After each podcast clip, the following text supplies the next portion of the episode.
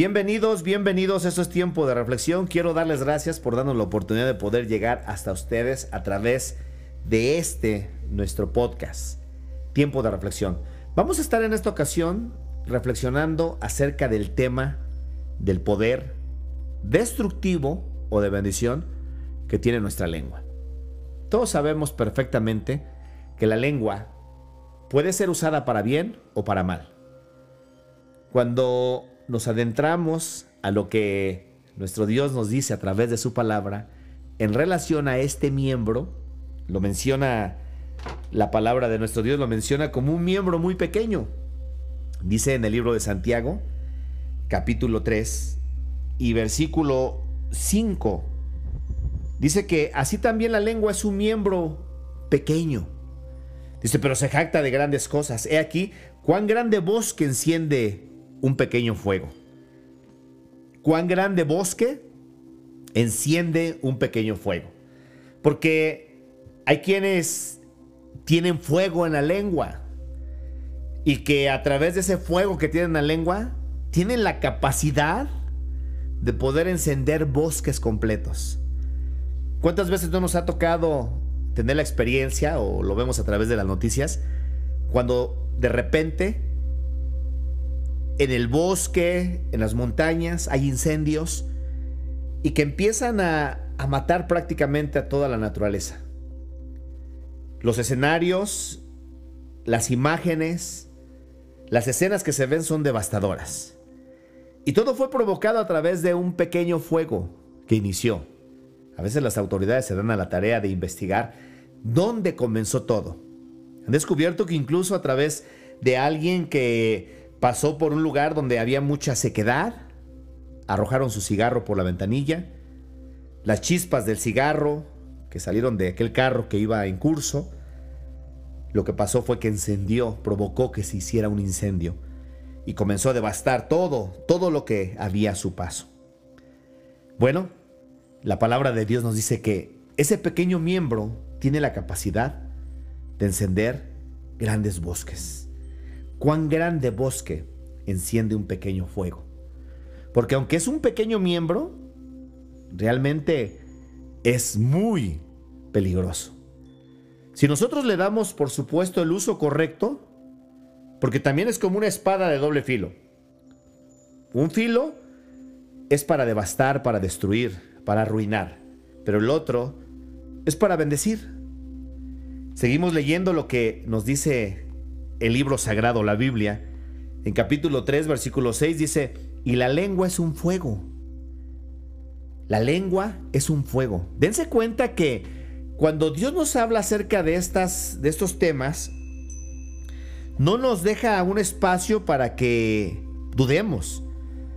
Claramente nos dice, es un fuego.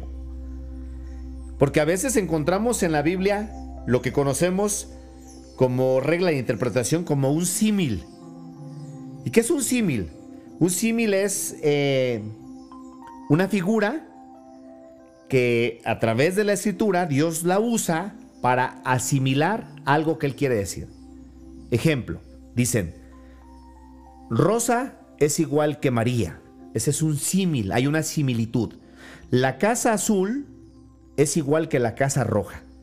Entonces ya sabe, si tú ves la casa azul, te vas a imaginar cómo es la casa, ¿sí? Del otro color. Pero en el caso de lo que nos deja ver aquí, Dios a través de su palabra dice, la lengua es un fuego. La lengua es un fuego. Un mundo de maldad. Porque realmente la lengua es terrible. La palabra de Dios dice que todo hombre es mentiroso. Eso lo dice la palabra de Dios y nos dice que solamente Dios es veraz. La lengua es terrible, terrible. Y si nosotros no tenemos cuidado de ella, nos puede meter en grandes problemas. En el libro de Romanos capítulo 3 versículo 4 dice, de ninguna manera, antes bien, sea Dios veraz y todo hombre mentiroso, como está escrito, para que seas justificado en tus palabras y vences cuando fueras juzgado.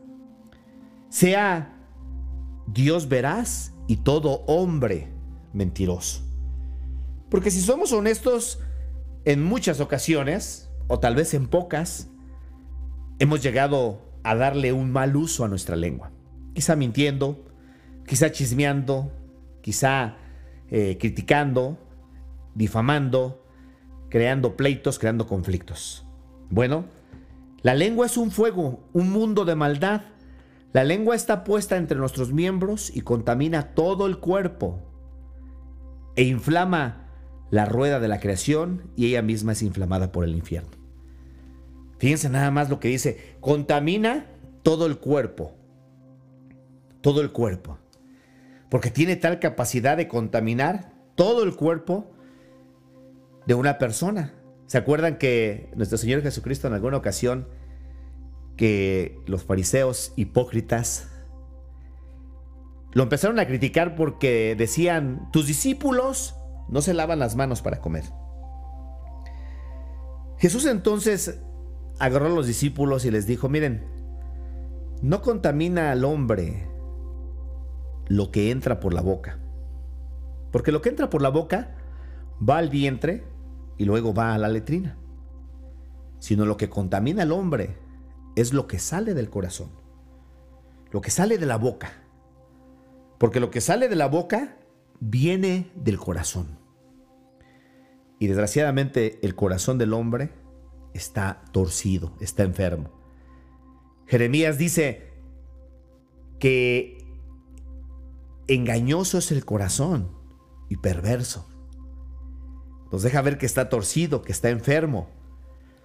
Y de ahí del corazón salen muy malas cosas. Que por supuesto salen filtradas a través de la lengua.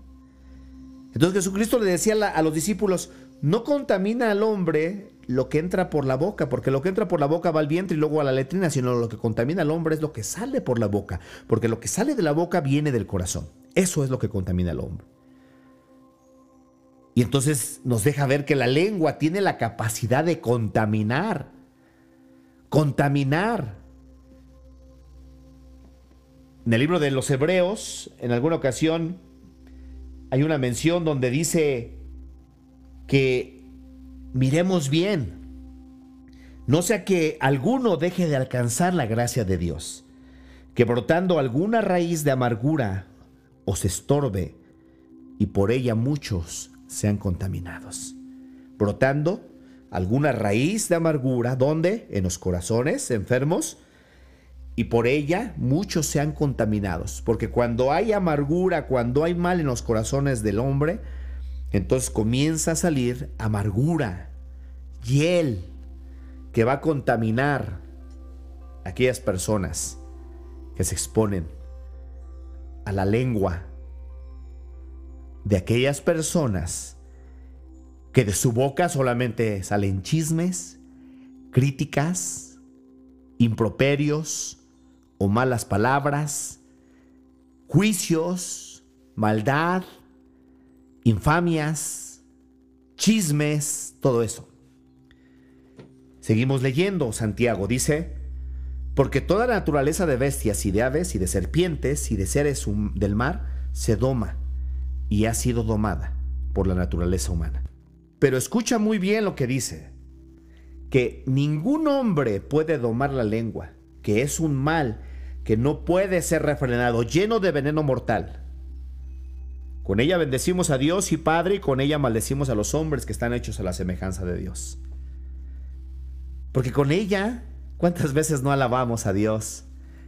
Con una aparente pureza, con una aparente limpieza de corazón, levantamos nuestras manos, le cantamos, Gritamos, gloria a Dios, aleluya.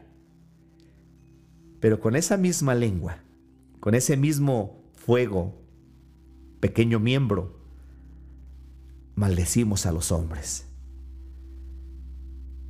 ¿Qué es maldecir a los hombres? Maldecir a los hombres no solamente es desearles que les vaya mal, como ojalá y te mueras, ojalá y te pudras, Ojalá y te destruyas, ojalá y te mueras, ojalá y te enfermes, ojalá y te arruines. No, no nada más es eso. Es no hablar bien de alguien. no hablar bien de alguien. Pero ¿qué tal?